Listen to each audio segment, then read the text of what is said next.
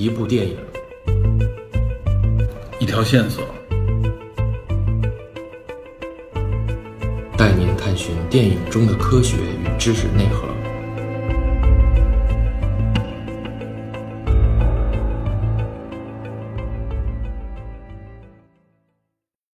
Hello，大家好，欢迎收听本期的电影侦探，我是 Peter。那么今天这期节目呢，是我一个人跟大家来聊啊，聊什么呢？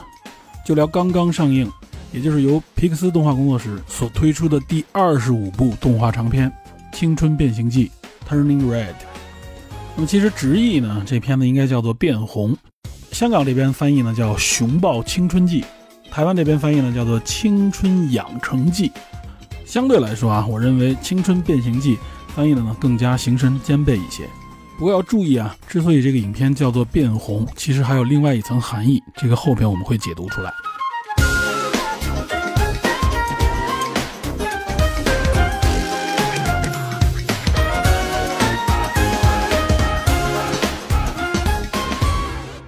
如果结合影片直接看啊，这个变红指的是什么呢？就是变成红熊猫的意思。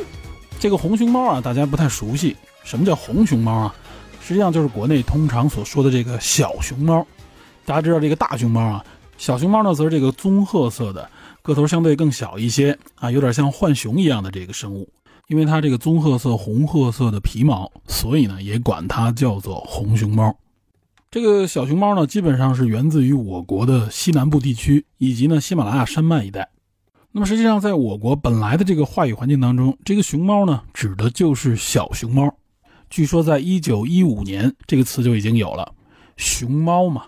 感觉好像是在形容一种猫，所以呢，小熊猫从形态上看也更像是“熊猫”这个词。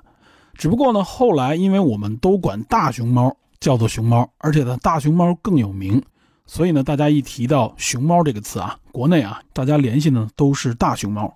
在现代的这个动物学的分类当中啊，大熊猫实际上属于的是熊科。也就是我们常说的这个《玉界门纲目科属种》里边啊，它是哺乳动物纲食肉目熊科。那么小熊猫呢，它则属于食肉目里的小熊猫科。所以从这里来看啊，大熊猫和小熊猫啊，并不是什么近亲。大熊猫呢，实际上也叫猫熊，它和这个熊的关系更近。那么小熊猫呢，和鼬类啊，还有和浣熊啊之类的这些生物相对来说更近一些。当然，小熊猫是非常的可爱啊，主要是因为它这个面部啊有这个白色的花纹，包括这耳朵也是白色的，所以在这部动画电影当中啊，这个形象也非常突出。另外一个呢，就是小熊猫一般会受到惊吓，或者说遇到一些它认为危险的时候，它会站起来啊，伸出两个胳膊来，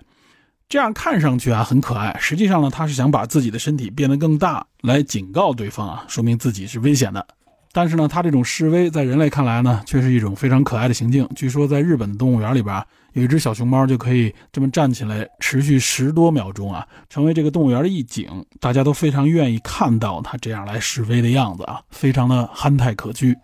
那么在这个动画片里呢，虽然说小熊猫这个个头啊更大，但是呢，这个形象绝对是非常传神，也非常的可爱。尤其是他伸起胳膊来手舞足蹈的样子啊，就特别的传神。那么这部动画片呢，它讲述的实际上是生活在多伦多的这个华裔家庭的故事。它的导演呢，实际上也是我们的华裔啊，名字呢叫石之宇，是一位女性啊，英文名字叫 Domi 石。这个导演我们可以多说两句啊，他呢是八九年生于中国的重庆啊，两岁随父母呢移民到了加拿大。那么据说呢，他从小就非常喜欢这个动漫啊，喜欢这个动画。他在高中的时候呢，就加入到了他们学校组织的这个动漫社当中，而且呢，成为了副社长。那么根据他个人的介绍啊，他主要是在少年、青年的时候呢，受到了这个日本和欧美动画的这个影响，主要就是迪士尼和日本的这个吉卜力，就是宫崎骏、高田勋他们组建的这个动画工作室。所以，如果你看过石之宇他的一些手绘稿的时候，你会发现他的这个画风当中啊，确实是有一点点呃宫崎骏、吉卜力的这种风格。石宇在大学专修的就是动画这个专业，后来呢有幸加入了皮克斯动画工作室，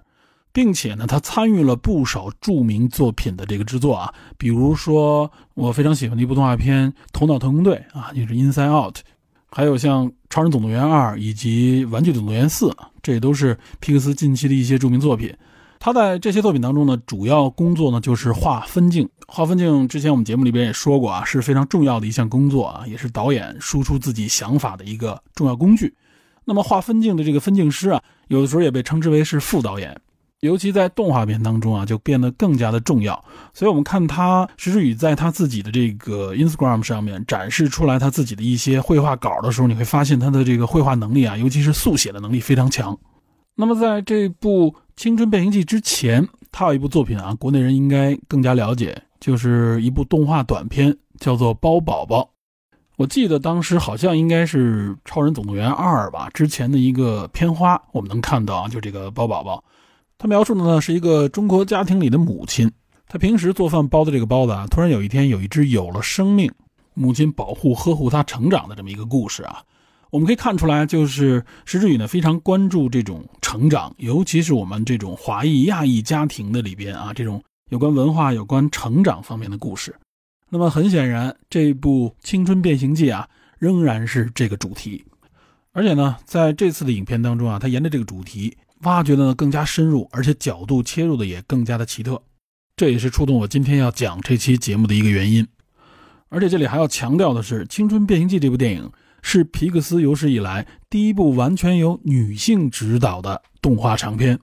那么通过这部电影也能看到，这部电影本身啊质量上乘。虽然篇幅不长，但是呢，它依然秉持了皮克斯动画的这些特征。动画电影本身制作非常精良、生动形象，而且最重要的呢，就是它的这个情节非常的打动人。这其实一直是我喜欢皮克斯的一个原因，就是它的情节是第一位的。那么有关技术、有关动画制作的所有的这些特效啊、水平啊，都是为了烘托这个情节、烘托这个故事才成立的，而从来不是为了什么特效、什么炫技。并且我认为啊，它也体现出来了，像皮克斯这样工作室里边，他的动画师们的这种创造编排方面的有关思想方面的能力和水平。要知道，石之宇也是这部动画片的编剧之一，所以呢，我们看他们啊，这种动画师、这种设计师，绝不是我们平时所认为的美工这样的一个角色。无论是在故事的整体构架、情节的搭配以及细节这种情感的这种拿捏上啊，都展现出了相当的成熟，并且具备相当的底蕴。这也就是整部电影下来啊，能够打动人的一个根本原因。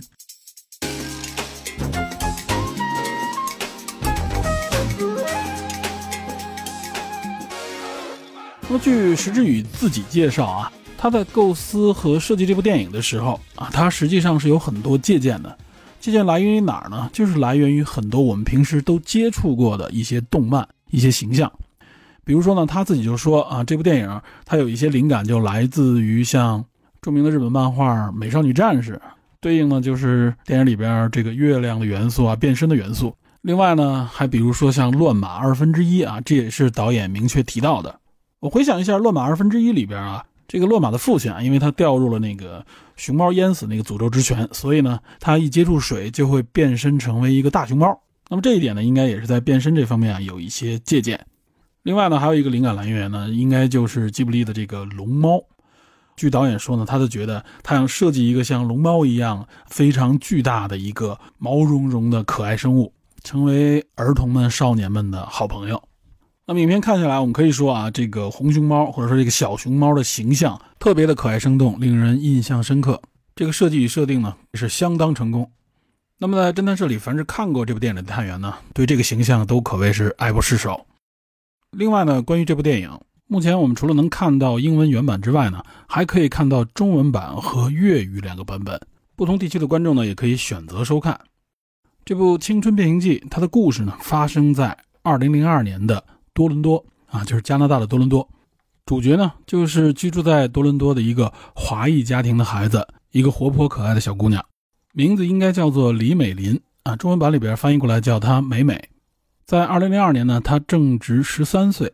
讲述的呢就是这个十三岁女孩在那一年的一个神奇经历。这个十三岁的华裔女孩呢，在当地正好上八年级，也就相当于我们的初二。美美呢，具有很多华裔孩子的这种特征，品学兼优，而且呢非常听父母的话。主要呢就是他妈妈对她的要求非常严格，当然对她的这个照顾呢，也可以说是无微不至。这也是一个典型的亚裔母亲的这个形象，绝对称得上是一位虎妈。非常强势，而且呢望女成凤。我记得有句台词啊，他妈妈就说希望自己的女儿呢未来能成为联合国秘书长，这可以说是一个非常典型的强势母亲的愿望吧。不过好在呢，美美也继承了她妈妈的这个性格啊，就是很强势，而且呢是一个非常积极主动的人，所以他在学校里呢也有一票自己的死党，也就是和另外三个女孩呢组成了一个小团队。很明显呢，也是来自不同的族群。虽然没有详细介绍啊，至少能够看出来有一个是当地的白人孩子，还有一个呢是非洲裔的孩子，另外还有一个韩国裔的一个矮胖的小姑娘啊，脾气非常火爆，也非常有趣。这四个人呢，可以说性格各具特征，活灵活现。这其实也完全符合加拿大多伦多的一些现实情况啊，也就是学校里呢充满各个族裔、各地方来的移民。那么实际上，美美和她这几个好朋友所体现的呢，就是一个十三四岁少年的青春生活。但是呢，在电影里边啊，美美还有一个特殊的身份，或者说是一个特征，也就是因为一次意外事件吧，导致美美发现自己突然变成了一只身材硕大的红熊猫啊，也就是这个小熊猫。原来呢，这是他家族的一个遗传啊，也就是母系这一支的遗传。当这些女性情绪激动的时候，就会变身成为这个红熊猫，不仅体型硕大，而且呢力量也非常的巨大。值得注意的是啊，这个红熊猫，也就是这部影片当中的这个核心元素，它其实是代表了多层含义，也都指向了这部影片的核心主旨。这个呢，后边我会给大家慢慢的来解读和分析。首先呢，这个变身成红熊猫的特殊能力啊，在电影里边是有一个明确解读的。这个能力呢，是由家族女性遗传下来的。最早产生这个能力的祖先，也是为了保护自己这个族群。因为本族的成年男性在战乱时期都参军远征，因此在红月之时，众神呢等于是赐予了女性祖先这么一个变身的能力，来抵御强盗外族的入侵。这也是为什么他会变身成为一个巨大的红熊猫，而且力大无比。但是显然呢，这个能力到了当今的这个社会城市当中啊，就变得相当的危险了，而且可能会带来很多麻烦。因此呢，在这个家族当中的女性啊，一旦发现这个遗传而来的这个能力啊开始显现的时候，就必须要把它封印起来。那么美美呢，可以说恰逢自己青春萌动啊，就是十三四岁青春期的这个时候，发现了自己这个能力。然而此时呢，正值她和母亲之间的这个关系啊，产生一些微妙的变化。这个变化呢，实际上就是指的在青春期的这些少男少女们和自己的家长、和自己的父母之间的这么一个潜在的矛盾。那么美美原来呢是品学兼优，处处能力都很强，又很上进，而且呢，同时她又是一个非常听话、非常乖的这么一个孩子。然而由于青春期的一些意外啊，再加上红熊猫这个变身能力的到来，给这个家庭、给美美和她的母亲之间带来了一个非常大的危机。这个危机的爆发呢，实际上就是美美和她的几个死党啊，他们非常迷恋的一个青春偶像组合叫 Four Town，要在多伦多举办一场演唱会。然而美美的母亲呢，显然是不允许美美去做这个追星族去看这场演唱会的。结果呢，导致矛盾爆发，发生了一系列非常神奇的事情。最终，美美的未来以及美美和母亲之间的关系会产生怎样的变化呢？还是希望大家呢能够有空去看一看这部电影。来体会一下这个有关成长的神奇故事。当然，在后面啊讲述这部电影的时候，多少也会谈到这个结局。但是我相信，即使你知道了结局，知道了整个故事脉络，仍然不会影响你观看这部电影时所体会到的那种啊轻松愉快，甚至感到欢乐的同时，被感动、被触发、被点拨了的那种感觉。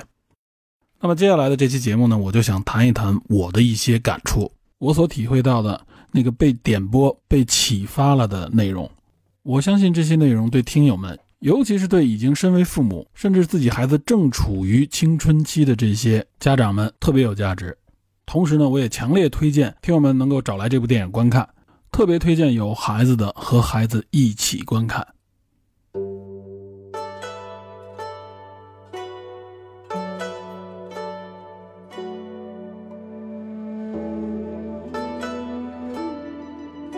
用一句话归纳，《青春变形记》呢是一部讲述有关成长的电影。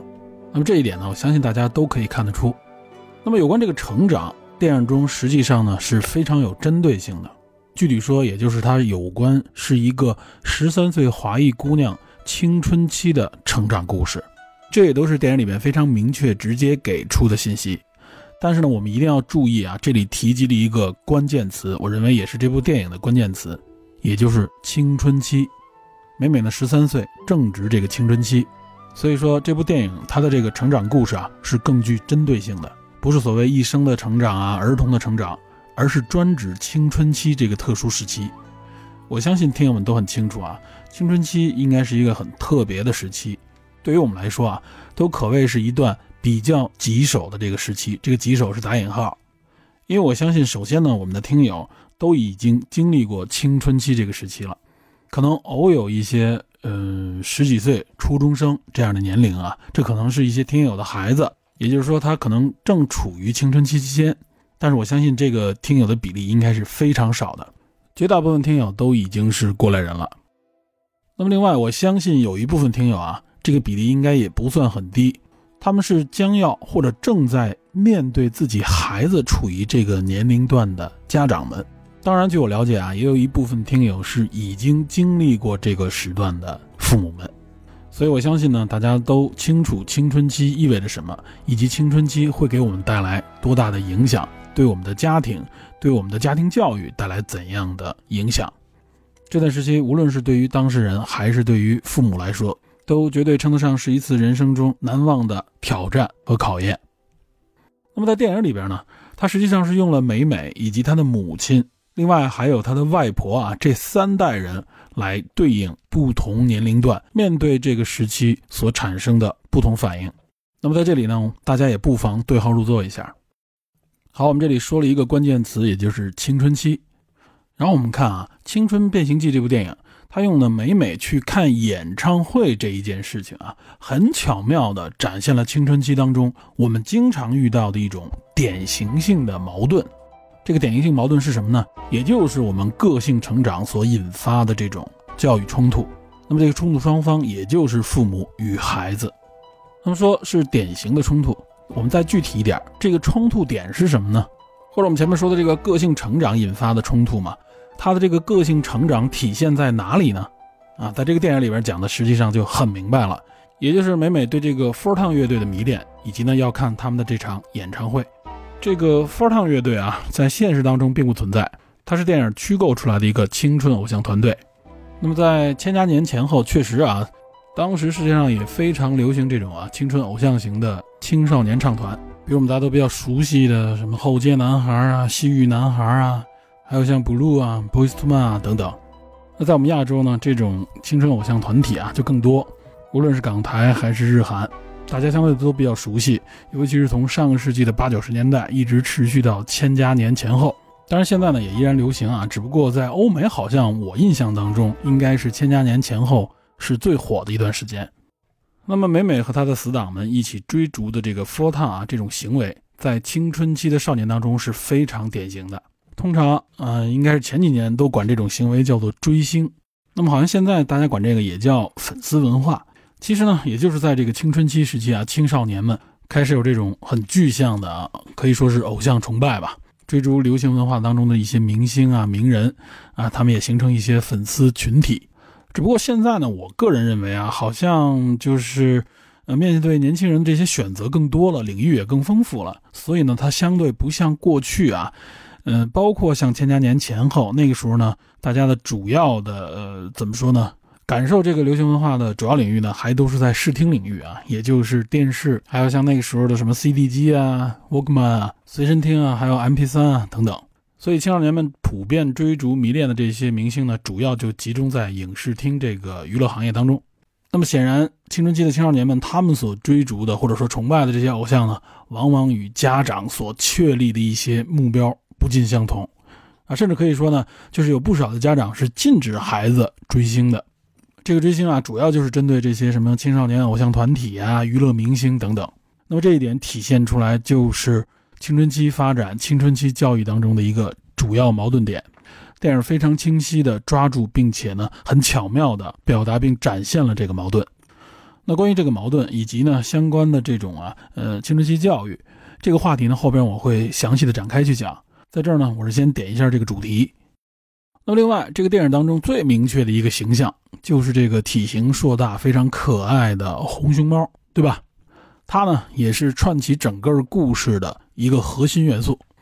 那么，除了突出和明确的这个形象作用，以及呢，触发整个故事的发展，很明显，这个红熊猫还是有其他深意的。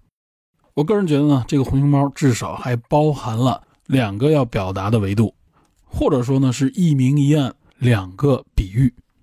那么首先，我认为一个非常明确的维度，也就是编导呢用这么一个啊体型硕大、巨大的又非常可爱的红熊猫来比喻什么呢？来明喻的也就是这个青少年时期啊非常凸显的这种强烈个性。这实际上呢就是代表青春期嘛。青春期少年啊，个性开始成长，既强烈而且又难以控制啊，甚至有点横冲直撞那种感觉，有一种所谓的这种破坏力。所以呢，这也是家长们甚至老师们认为非常棘手的一个时期一个问题。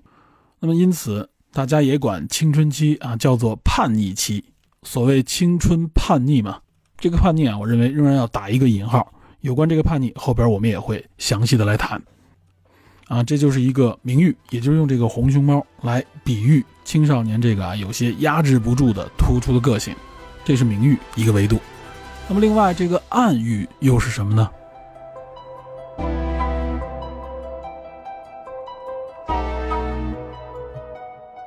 这里要分析这个暗喻啊，就得要结合这部电影，结合美美的这个身份啊，一个十三岁的女孩，尤其是红熊猫的这个红。以及这个影片当中啊种种的细节所暗示的这个内容，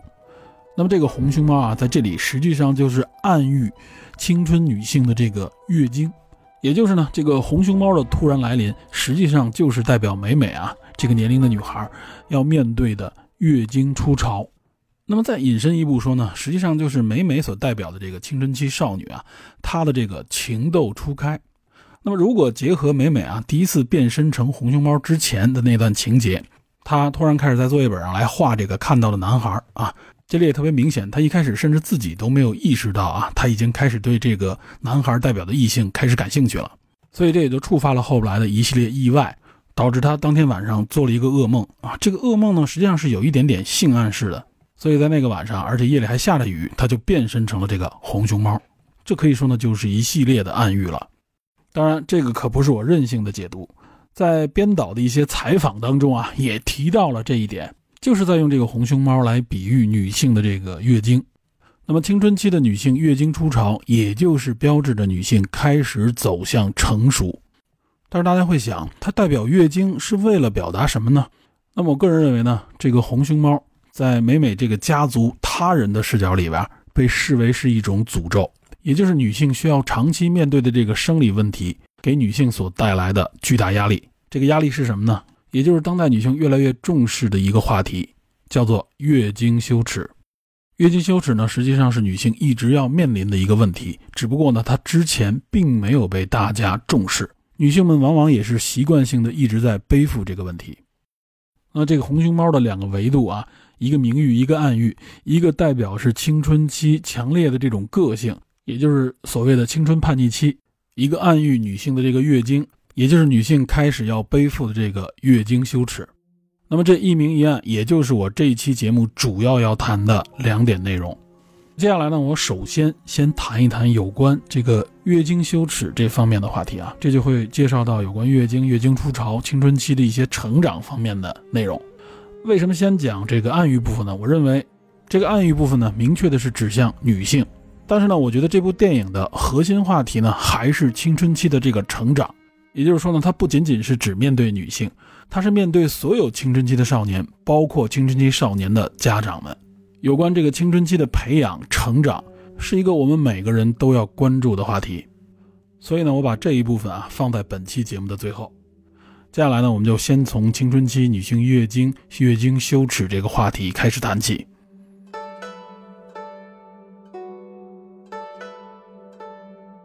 我相信呢，大家也很清楚啊。所谓青春期，也正是因为啊，青少年这个生理开始有一些明确的变化的同时，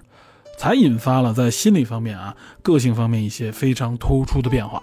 所以呢，从生理学的角度啊，青春期是指什么呢？是指人类啊由儿童阶段发展成为这个成人阶段之间的这个过渡时期啊，这个就叫做青春期。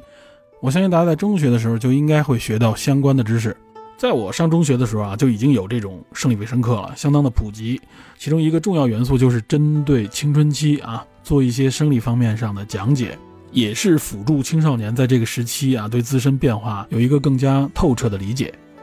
但是呢，好像现在的中学啊已经没有生理卫生课了。据我了解啊，应该是把这份内容归入到了呃生物课当中。但是呢，有关这方面的内容啊，其实呢就是蜻蜓点水啊，一带而过。我了解到就是很多学校呢对这方面的内容并没有做着重的讲解。我觉得呢，这可能也是受社会文化的一些影响吧。我个人认为呢，就是教育界呢对这个问题啊还是不够重视。当然，这方面内容啊不仅仅应该局限于对青春期青少年的一些讲解，其实对家长来说这方面也很重要。青春期呢一般是十二岁到二十岁之间啊这么一个时间段。通常情况下呢，女性是普遍的要比男性稍早一点。女孩呢，大约是在八至十二岁左右进入青春期；男孩呢，一般则是在十到十二岁之间进入青春期。所以呢，大家通常也说，男孩的发育相对对女孩来说要晚一点。那么，其实这种现象呢，对青春期少年，尤其是女孩的一些心理，都是会有一些影响的。这后边我们会讲到。有一种说法呢，将青春期又分为三个阶段。分别是呢，初期、中期和后期。这个初期呢，指的是也就是这个人体啊第二性征开始出现的时候。那么对于女性来说，到什么时候呢？到这个月经初潮之前这段时间叫做青春期的早期。那么男性呢，一般指的是首次梦遗之前。那么进入这个初期的一个明显标志呢，就是身体的体格生长发育非常的迅速。那么进入青春期的这个中期，对于女性来说，就是从月经初潮开始算。主要呢，实际上就是性器官的这个发育为主啊，在这一时期之内，直到呢发育成熟。那至于青春期的这个后期呢，实际上指的就是第二性征发育成熟之后，一直到什么时候呢？一直到这个体格啊、身高基本上呢停止这种增长为止啊。当然，这个分法并不是一个非常科学的标准的分法，只是呢在这里边我借用一下，为了说明什么呢？为了说明啊，就是电影当中美美啊，她就处在青春期的这个中期。啊，也就是最具代表性的这个月经初潮，十三岁啊，大家记住，并不是月经初潮代表的是进入青春期啊，这实际上是青春期当中的这个中期的一个表现，也是女性青春期发育当中啊一个显著的时间点。至于这个月经初潮啊，它实际上发生的时间呢，并不是非常标准的。呃，有研究显示呢，基本上会在九至十六岁之间啊，九岁的属于比较早的，十六岁当然就比较晚了。基本上平均的这个时间点啊，各国统计都是在将近十三岁左右这么一个年龄段。所以从这么看啊，每每这个十三岁这个时间点是非常有针对性的。那么这个月经初潮指的就是第一次来月经，主要呢也是受到这个身体里边的这个激素生长的诱导，导致这个子宫内膜。开始出现脱落的这种现象，月经呢，通常也指的就是女性的这个血液或者黏膜组织呢，定期的从子宫内膜啊，经过阴道有规律的排出这种现象，就叫做月经。通常呢，大家说这个月经的周期啊，认为是二十八天，这个二十八天实际上是个平均值，一般呢会在二十一天到三十一天之间，当然呢，甚至有女性啊可以达到四十五天左右，这是一些极特别的案例。从月经初潮开始，一直到更年期啊，也就是月经结束，嗯，这个更年期的时间一般发生在四十五到五十五岁之间。那么整个啊有月经的这个周期意味着什么呢？实际上啊，也就是意味着女性她的这个性器官啊开始成熟。这个成熟意味着什么呢？意味着可以生育。所以说呢，月经实际上啊，针对的是女性生育这么一个非常基础的也非常重要的生理功能。这个月经本身呢，一般会持续四到七天，有的人呢可能会更长。我们前面介绍了，这个月经呢主要排出的是黏膜组织和血液，那么大概呢这个量差不多是十到八十毫升啊，平均起来差不多三十到四十毫升左右，也就是一般大家说的这个经血啊，它也是月经的一个主要表现形式。那么在月经期间呢，它实际上是会给女性带来多多少少一些啊这个麻烦和影响，无论是生理上的还是生活上面的。但是呢，这个因环境因人而异，每个人那遇到的这个问题啊可能不尽相同。比如说呢，一部分女性呢会遇到这种啊叫做经前综合症，比如说呢情绪上的一些变化，身体上的一些变化啊，但这并不是所有女性都会遇到的啊。差不多呢，会有百分之八十左右的女性认为自己呢，在这个月经期间或月经之前会有一些症状。另外呢，就是痛经啊，这个大家应该都比较熟悉啊，啊，这个可以说也是困扰部分女性的一个非常大的问题。一般情况下，它发生在这个月经刚开始的时候，持续时间呢差不多三天左右。主要呢，女性会觉得这自己的腹部啊，尤其是下腹部骨盆这个位置啊，有的包括在背部啊，会有这种非常疼痛的感觉；有的时候呢，会有这种胀肚啊、腹泻以及觉得恶心的这种感觉。那差不多有百分之九十的女性啊，都曾经发生过这个痛经的现象，只不过有人持续的时间呢会比较长，有的呢则是只有一段时间啊，就是几年的时间。那么这个痛经呢，也是很多女性的一个困扰。呃，我相信很多人也见识过啊，比如说自己的女友啊，或者自己家庭当中的女性啊，遭遇痛经的时候啊，可以说是非常的痛苦，非常的狼狈，严重的呢会直接影响他们的学习工作啊，不仅仅是说不能够参与活动等等。我本人呢就见过一些痛经的女性啊，非常痛苦的经历，比如说在公司原来我就遇到过，有的女性啊遇到痛经的时候啊，都没法坐在椅子上，只能是蹲在地上，甚至半躺在地上啊，非常的痛苦。面色苍白，而且呢不住的流汗，那么导致痛经的原因啊，一般分为两种，一个是原发性的，一个是续发性的。这个续发性呢，代表背后呢可能存在一些潜在的妇科的病症。那么有这类问题的女性呢，差不多占百分之二十左右。那原发性的疼痛呢，基本上呢就是没有相关的潜在病症啊，它并不是因为某些病症造成的，它基本上就是因为周期性的这种生理原因造成的疼痛。那么有关这个原发性疼痛啊，目前医学在生理方面的研究发现呢，也就是在女性月经的时候呢，女性体内呢会释放大量的前列腺素。那么这个前列腺素和一些其他的这种导致炎症的这些介质因子啊，会引发子宫的收缩啊，就是一种类似于痉挛式的收缩。这个子宫的收缩实际上就是痛经的那个疼痛根源。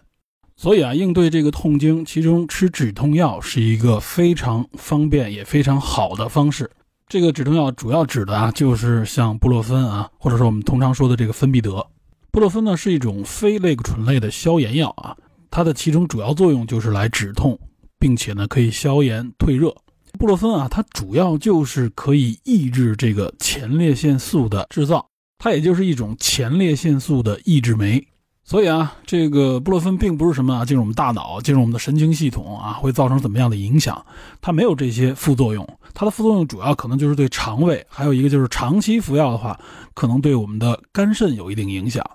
那么它抑制这个前列腺素的制成，所以呢就能够阻断啊，类似于像痛经啊，因为它是分泌大量的前列腺素导致子宫的这种收缩嘛，对吧？但是这里要注意一点啊，也就是。吃这个布洛芬啊，并不是因为你痛经开始痛了你再吃，这个时候实际上前列腺素已经分泌出来了。前列腺素抑制酶的作用呢，主要是说它抑制这个前列腺素的制成，所以说呢，它应该在痛经之前就开始服用，这样的话才能够最好的起到一个镇痛作用啊。你不能等你疼的时候再吃，那个时候呢，实际上已经释放出来的前列腺素啊。已经开始制造疼痛了，它并不能阻断这种疼痛感知，所以呢，这里也是提示啊，有痛经经历的这个女性，如果要想吃像布洛芬之类的这种啊镇痛药，包括像阿司匹林也有类似的这种作用，那么注意呢，你就应该在这个痛经来临之前就开始服用，也就是说打一个提前量，所以这个时候一般一天你吃个一次两次问题不大，毕竟这一个月你也就吃那么个几天。所以不用太担心它对你身体的其他的影响啊，这些副作用。另外呢，还有一些女性认为呢，就是说痛经的时候一般会抱一个暖水袋啊，啊，喝一点这个红糖姜茶之类的啊，就是这种以暖以热为主的方式也可以缓解痛经。这个呢，呃，其实呢，对于很多女性来说啊，确实是有效。你无论说它是这种啊精神层面的，还是说生理层面的，它能够起到一定的作用。所以呢，这个原则就是只要你觉得舒服啊，就可以采用。当然，这里说的啊，这个就是像布洛芬这类的止痛药，其实是一种更方便、更简便的方法，它可以大大的降低女性啊因为痛经所带来的那种痛苦。这我们就多说了几句有关月经、有关痛经方面的一些知识啊。那我们的重点还是要说到这个所谓的月经羞耻这个话题。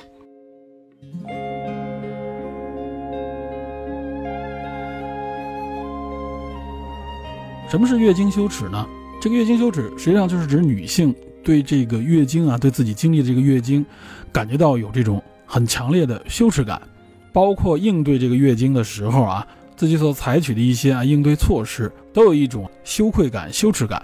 啊，就是不愿意提及，甚至呢和同性之间、和自己的朋友之间也不愿意过于明确的提及这个事情啊。所以呢，月经在各个国家都有各种各样的代名词。比如说我们比较熟悉的例假呀、大姨妈呀、倒霉啊等等，那在国外也一样啊。比如什么 Dead Week 啊、什么 Lady Days 啊等等，就是大家不愿意直呼月经这个名字，主要呢就是源于一种啊耻辱感或者羞愧感，会觉得这个东西呢比较尴尬，令人不适。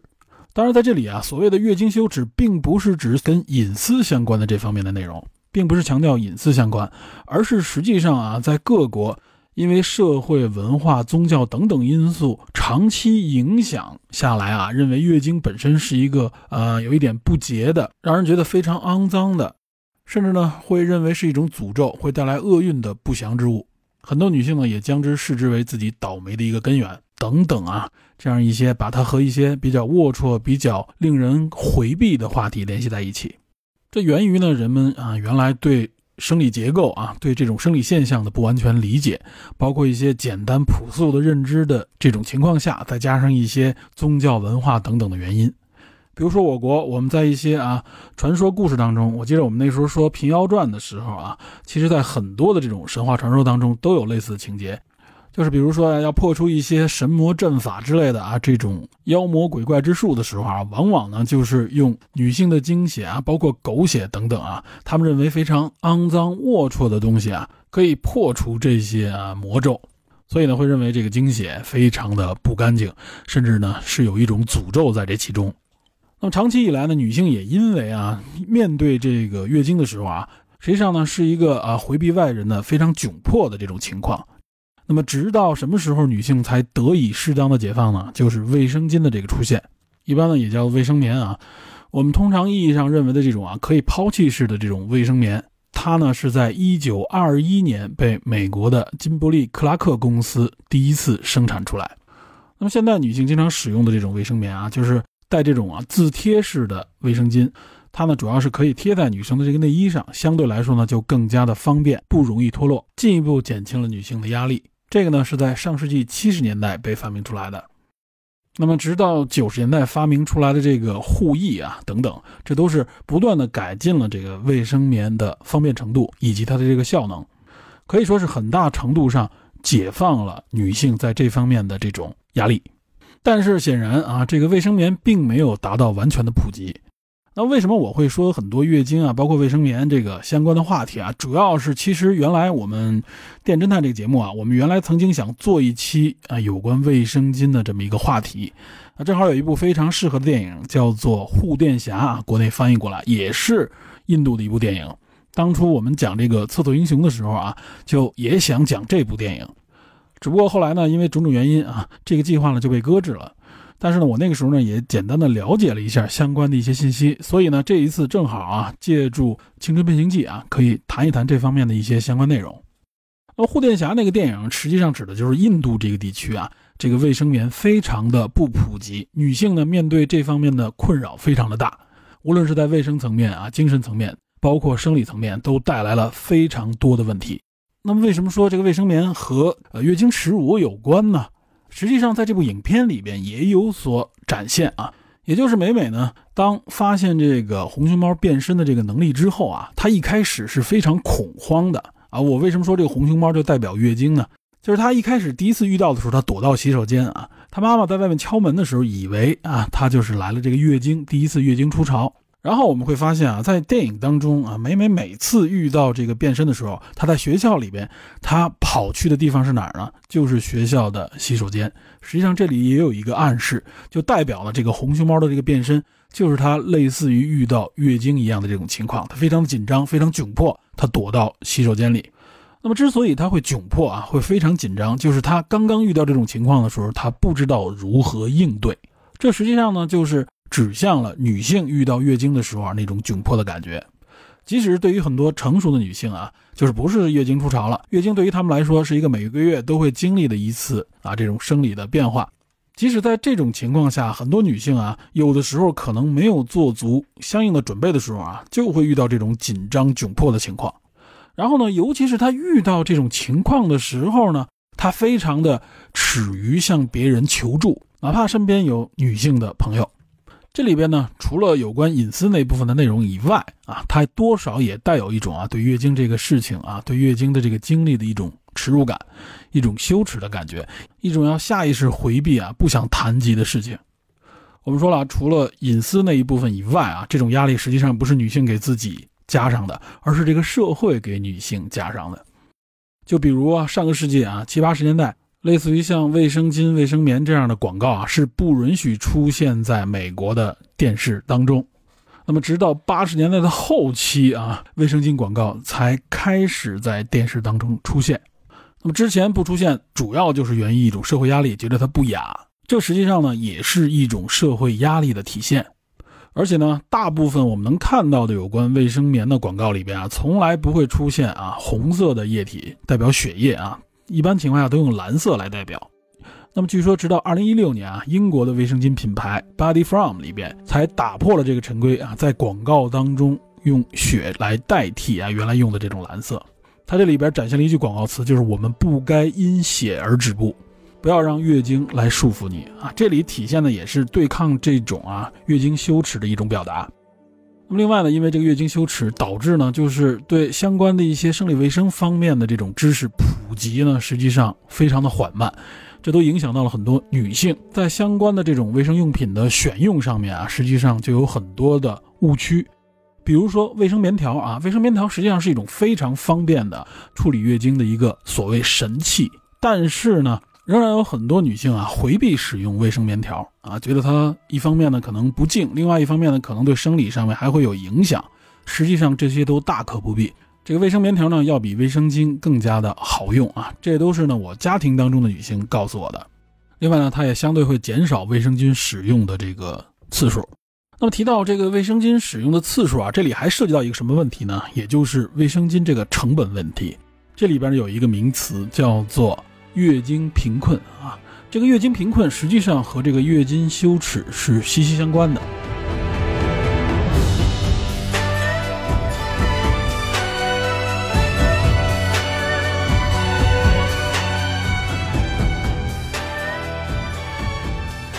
什么叫月经贫困呢？主要指的呢就是一些贫困地区啊，包括一些低收入的女性啊。实际上每个月都要在卫生用品上进行消费，但是这个消费的压力对于她来说是非常巨大的。通常呢，国内的女性啊，每个月在这个卫生巾上的这个消费有统计呢，差不多是好像是二十元到四十元左右啊，也就是三四十元左右这么样的一个成本。但是呢，这个成本你放到一些啊低收入家庭啊低收入家庭当中的女性的时候，这个成本就不低了。那么在世界各地啊，一些贫困地区、一些贫困的国家里边，这个压力呢就更大。比如，直到今天，你仍然可以在某宝上面或者在拼某某上面可以搜到这种散装卫生巾。它这个价格是多少呢？差不多是二十一二块钱一百片。这还指的是这种夜用的卫生巾啊，它应该是成本最高的。那么日用的这种更便宜。而且呢，可以看到这个商家和成交量都非常巨大。我看到很多商家上面的成交量都是十万加，从这一点就能看到，至少我国有多少女性仍然在消费这种非常不安全的、非常廉价的女性卫生用品。虽然我并不了解这个商品实际的质量啊，但我认为散装批发的卫生巾不是一个好选择。那为什么还会有这么大的成交量呢？这就说明了，这对于很多女性来说。月经贫困一直存在。那么说这个月经贫困啊，这里边顺便还可以提有一种月经杯，啊，这个好像平时我们很少听到，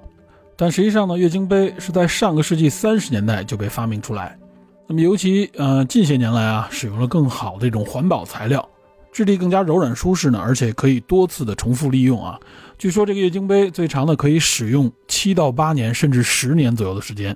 这个月经杯呢是可以用沸水进行消毒的，所以呢，只要是能够很好的消毒，就可以重复再利用。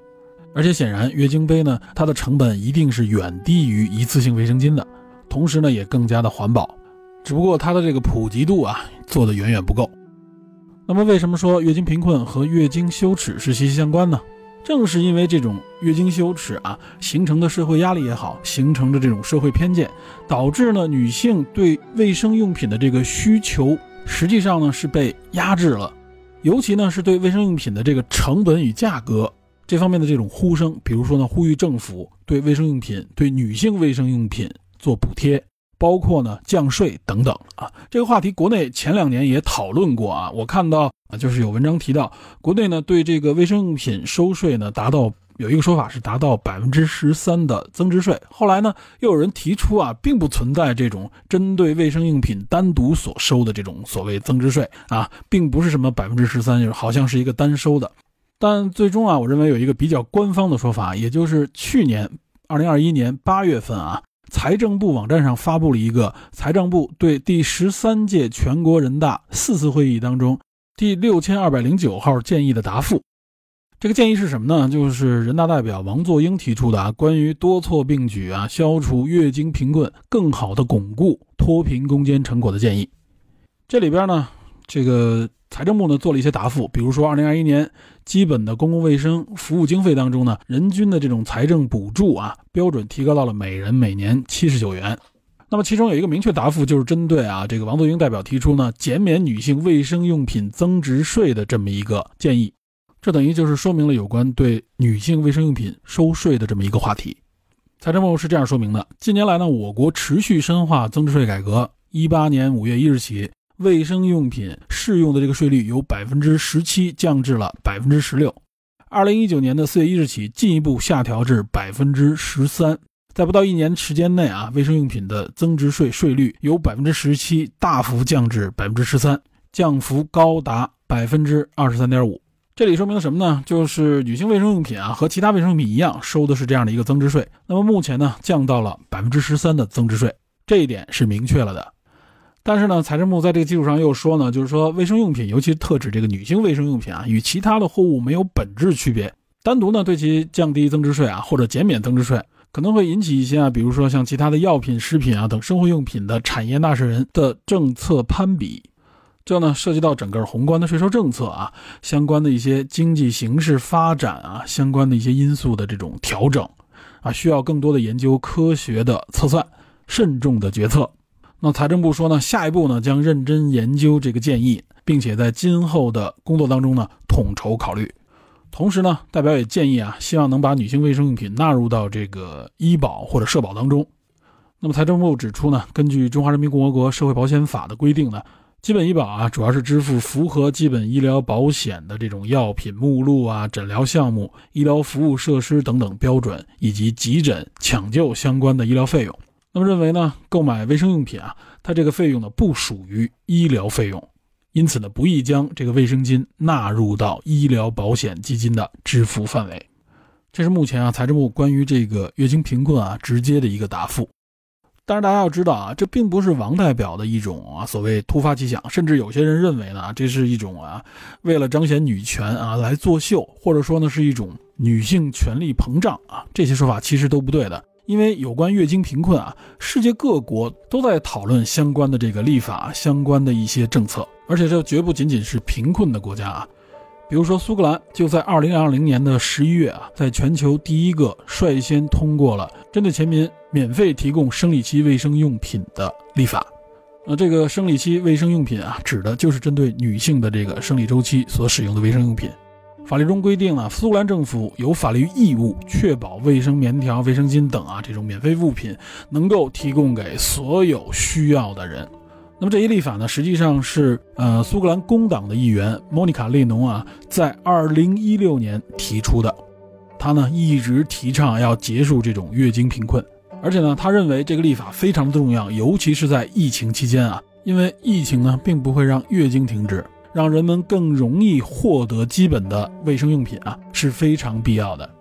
哎，提到这个和疫情相关啊，这里就不得不提前两年啊，我国在抗疫期间有关卫生巾发生的一些所谓争议。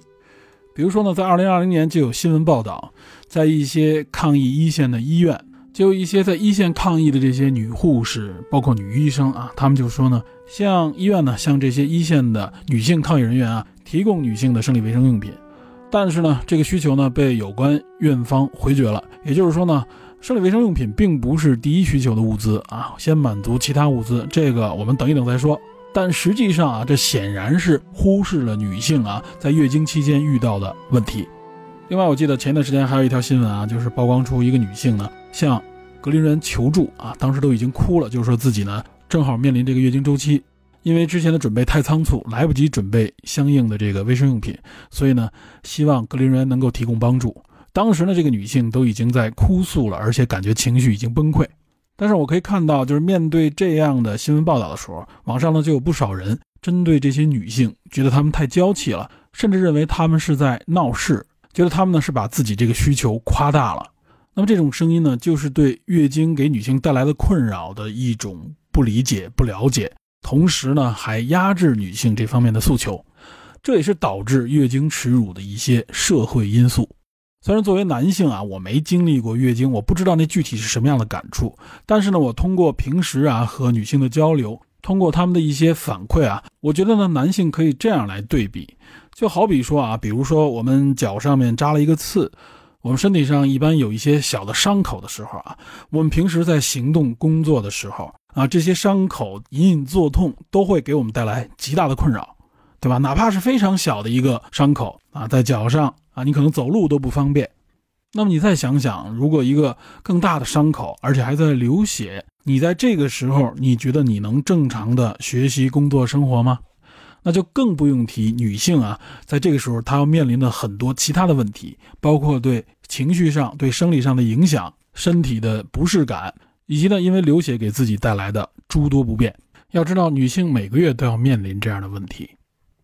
看到网上有人说啊，说人命都保不住了，还关心你裤裆那点事儿啊，用这样的方式来攻击提出这种需求的女性，我觉得啊，这是非常不妥的。我们应该唾斥这样的言论啊！我相信说出这样言论的绝大部分应该都是男性，他们不能理解女性啊这种基础的生理需求不能够满足的情况下，会给自己带来多少不便。而且这里边有一个基础的逻辑啊，就是我们只有让抗疫人员或者说抗险人员，让他们没有后顾之忧，让他们的基础的这种生存生活能够得到足够的保障的情况下，他们才能够更好的去完成所谓的任务。而不是倒过来啊！什么事我们都一说就是什么所谓艰苦奋斗啊。如果说只是一下啊，只是一个短暂，也许我们这个时候啊，精神的力量更重要。但是你要面对的实际上是一个持续性的、长期的啊，应对这个疫情。这已经是疫情的第三年了，这种问题我觉得就不应该再发生了。对于每一个站在一线的女性，她们不应该再对自己这种基础的生理需求有任何的后顾之忧。同理，也包括其他的一些基础的生存条件和生存保障啊，这是非常重要的。既然说我们是去救命的啊，本身自己救援人员的这条命就应该更好的保护住，而不是倒过来。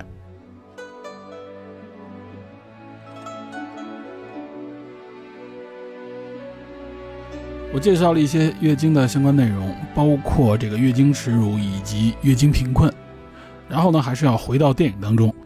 电影当中这个红熊猫，我说呢，它就是比作这个月经初潮。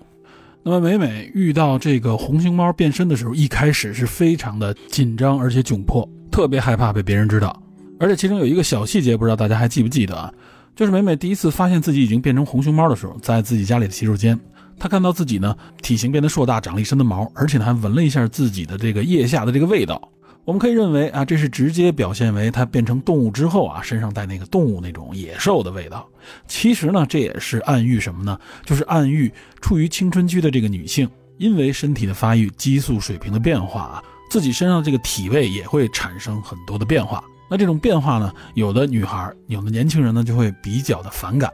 他们会认为自己变得不卫生啊，变得不洁净，所以呢，也会有一种羞耻感。包括他妈妈来学校给他送卫生巾这个情节。导致他紧张失控，变身成这个红熊猫，都是体现了他这种月经羞耻，甚至让自己处于了一种无地自容的状态。另外，哪怕是他的家族啊，他的这些长辈们，也将变身成红熊猫，已经视为是一种对自己族群的诅咒。因此呢，他们会在发生这个红月现象的时候来做法事，将这个女性身体里的红熊猫封印起来。好在呢，在这方面啊，他的这些死党，他的这些好朋友们，给予了美美非常体贴的温暖和支持。不仅没有发生他以为的那种恐惧、嫌弃、躲避他的那种感觉，反而给他带来了极大的安慰和温暖，消除了他这种不适感。这也是美美后来能够正视这个红熊猫，并且呢，能和这个红熊猫和谐共处、有信心共存的这么一个基础的原动力。影片最后可以看到啊，美美并不把这个红熊猫作为是一种耻辱、是一种诅咒了。而反而将它视为自己身体的一部分，是自己的一个特征。